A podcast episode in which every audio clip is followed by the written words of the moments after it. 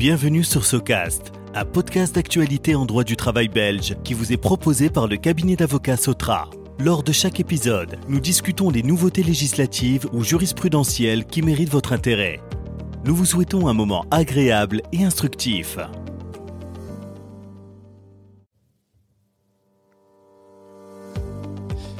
Bonjour à toutes et à tous, je suis Valentin Anquet, associé au sein du cabinet d'avocats Sotra. Je suis très heureux de vous accueillir pour ce nouvel épisode de Socast, notre podcast d'actualité en droit du travail. Aujourd'hui, j'ai le plaisir d'introduire maître Amaury Nenen pour évoquer ensemble la problématique des discriminations dans les relations de travail. Dans le cadre de sa gestion des ressources humaines, l'employeur ne peut poser ni prendre des décisions discriminatoires à l'égard de certaines catégories euh, de travailleurs. Pour ce podcast, Amaury, tu nous proposes une sélection de jurisprudence récente rendue sur la base des lois antidiscrimination par les juridictions du travail.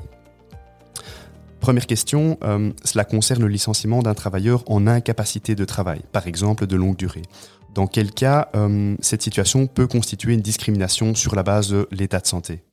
Il est essentiel de rappeler que licencier un travailleur en raison de son incapacité de travail de longue durée pour constituer une discrimination sur la base de l'état de santé actuel ou futur. Néanmoins, une telle décision peut s'avérer légitime si elle est justifiée notamment par les nécessités de fonctionnement de l'entreprise et proportionnée. Dans un arrêt récent, la Cour du travail de Bruxelles s'est exprimée à ce sujet. Une commune bruxelloise avait licencié une travailleuse en incapacité de longue durée en raison des perturbations causées par son absence dans son service la Cour a admis les arguments de l'employeur pour considérer que le licenciement, qui était une mesure défavorable prise en raison de l'état de santé de la travailleuse, n'était pas discriminatoire. La Cour retient en particulier, premièrement, que le but du licenciement peut être, comme c'est le cas ici, de remédier à des perturbations liées notamment aux absences de la travailleuse. Deuxièmement, que le fait que cette travailleuse exerçait une fonction complexe, adjointe à la coordination, est essentiel au fonctionnement du service. C'est un critère d'appréciation légitime. Troisièmement, que dans ce contexte, un employeur pourrait décider de licencier la personne afin de confier ses fonctions de manière pérenne à un autre travailleur à des fins de stabilité du service. Enfin, qu'il apparaît qu'aucun autre moyen moins préjudiciable était ici envisageable. Alors, merci Amaury. En lien avec ce critère de l'état de santé, il y a également celui du handicap, qui est également un critère protégé euh, par les lois antidiscrimination. Certains employeurs, naturellement, occupent des personnes qui sont reconnues en situation de handicap. Quelles sont les, obligations de l'employeur à cet égard? Si le travailleur est déclaré inapte pour le travail initialement convenu, quels sont les points d'attention applicables dans ce cadre? Alors, dans une décision récente, la Cour de justice de l'Union européenne a rappelé l'obligation pour l'employeur de mettre en place des aménagements raisonnables en faveur des travailleurs en situation de handicap.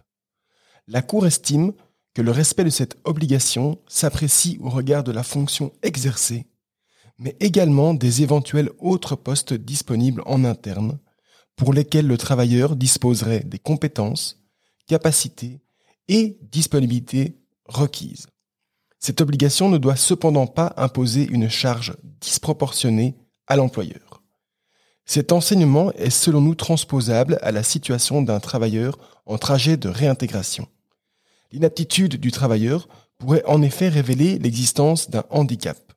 De ce fait, la question de la mise en œuvre d'aménagements raisonnables doit être intégrée dans la réflexion de l'employeur et dans son analyse des risques.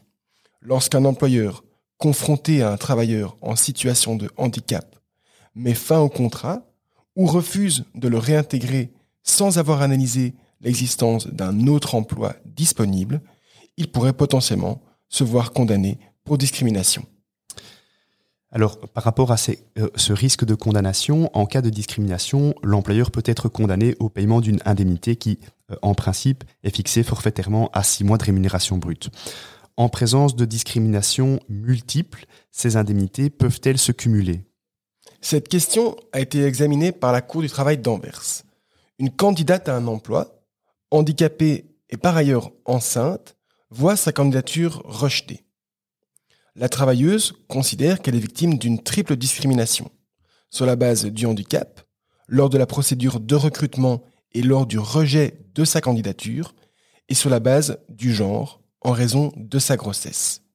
Dans son arrêt, sans revenir ici dans l'analyse approfondie des faits, la Cour confirme qu'il s'agit bien d'une triple discrimination. Surtout, la Cour va ensuite poursuivre en considérant qu'en présence de discriminations multiples, les indemnités peuvent être cumulées, sauf lorsque celles-ci trouvent leur fondement dans le même critère protégé.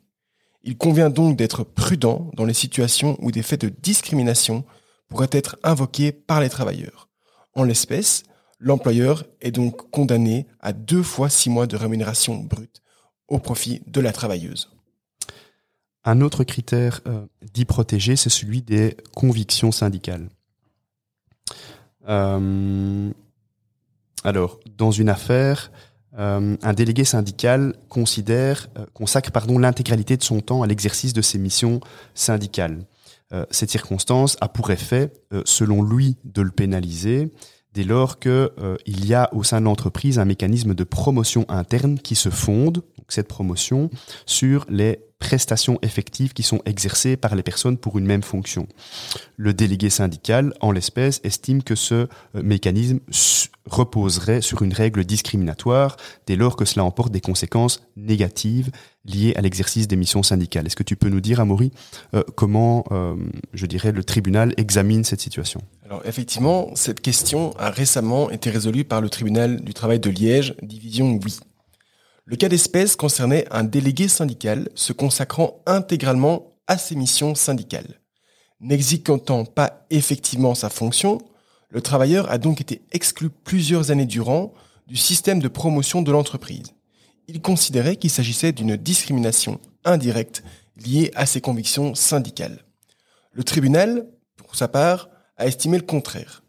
Il constate que le régime en question repose sur un critère qui est neutre, à savoir celui de l'exercice effectif d'une fonction.